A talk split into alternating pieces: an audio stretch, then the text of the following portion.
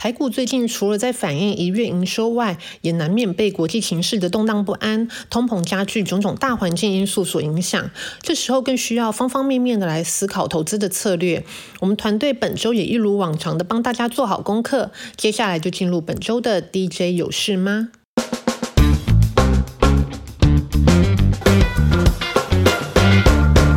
首先，在美股的部分，根据群益美股分析师高子旭表示，本周已公告的生产者物价指数 PPI 又再度高于市场预估的九点一 percent，达到九点七 percent 的水准。下个月消费者物价指数 CPI 年增率基本上会持续往八 percent 迈进。在三月十六号利率决策会议之前，美股预料大多会走向震荡偏下行的态势。那回到台股的部分，我们也帮大家选出最近的热门族群以及对后市的展望。首先，在航空和观光旅行社等类股部分，这部分当然是反映了开放边境等等逐步解封的政策之下，对旅游相关产业的带动。那台湾的部分，先从降低隔离天数到开放边境，而我们的邻近国家也是台人最爱的旅行国家之一——日本，相信大家都非常怀念以前去日本走跳的时光哦。尤其是现在这个时候都是一房难求的樱花季，那日本呢也渴望在三月有条件的开放观光客。那在这样的氛围之下，也会影响到亚洲其他地区，包括台湾开放国门的态度。回到航空族群，第一呢，则是客运量的上升，航班逐渐增加，以及票价将上涨的带动。那另外一方面，回到货运量的部分，第一季货量虽然会一定会较上季下滑，但相对于去年同期，运价也是有近翻倍的成长，还是相当不错。嗯。那另外一个族群呢，就是记忆体相关这部分，近期有消息面的带动，包括传出俄乌冲突影响到半导体相关气体的供应受阻，恐怕会造成记忆体价格大涨。另外呢，威腾啊、美光也正式对外发出 NAND Flash 快闪记忆体的涨价通知，带动相关的厂商如群联、模组厂商，譬如微刚的上涨。而在低润的部分呢，立基型低润客户调整期走向尾声，会领先标准型的低润市况回升，对国内立基型低润。相关厂商的华邦电啊、金豪科、裕创和南亚科都是正面消息。另外，在下周大事的部分，下周一开始就是工具机展就会登场，几乎所有工具机还有相关零件大咖都会参加。那这个产业呢，去年上半年机器比较低，今年上半年工具机的营收应该都会有不错的年增幅。那自动化关键零组件厂商包括上银啊、雅德克，今年营收也渴望创高。另外呢，族群也会有新股 IPO，三月一号。号呢？台湾精锐股票代号四五八三将办理新股的法说会。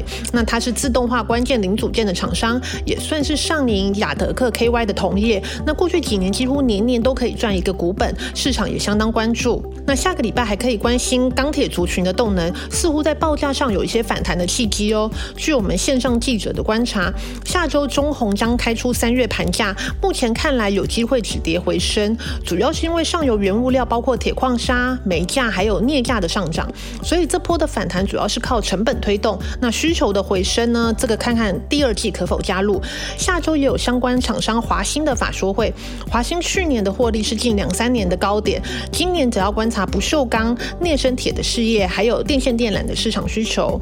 另外，下周也是 IC 设计厂商密集召开法说会的一周，包括有驱动 IC 族群的敦泰、天域、网通 IC 的利基，还有 PCNB 相关的翼龙电。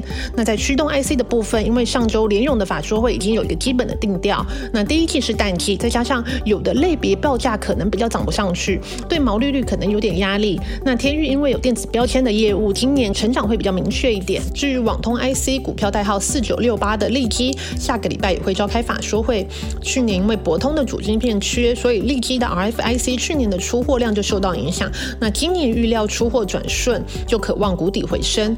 在翼龙电的部分呢？公司产品是比较贴近 NB 市场，那今年就要观察它市占率的提升，还有高阶指纹辨识产品在商用 NB 的渗透率的表现，那以及其他非笔电产品的布局可不可以发酵？包括它之前就宣布已经切入了车用市场，那看看今年非笔电应用可不可以从去年的十 percent 往二十 percent 靠拢？那另外，相当还有人气表现的 IC 设计服务业者智源呢，也会在下个礼拜召开法说会。那智源第一季的营运就不看淡哦，还有机会比上季逆势成。长，那第二季再往上，那今年随着许多立基型的产品进入量产，而这些产品的生命周期也长，再加上联家军的支援，今年的成长幅度也看好。最后呢，下周还有重量级大厂台达电的法说会。那台达电从农历年后股价就有一些回档，法说会法人会持续观察今年毛利率可否守住，还有电源零组件的成长表现，还有在电动车的布局上。那之前公司是有试出说电动车渴望有四到五成的年成长的表现，那法说会大家就会关心说还可不可以公司会有更积极的说法，以及电动车业务开始转移的时间点是否可以提早。以上就是本周的 DJ 有事吗？去年第四季财务数字慢慢开始释出慢 DJ 团队也会为大家持续追踪厂商的财报表现。那不要忘了持续关注我们的新闻还有 Podcast，当然还有你们的留言鼓励会是我们前进的最大动力哦。大家下周见，拜拜。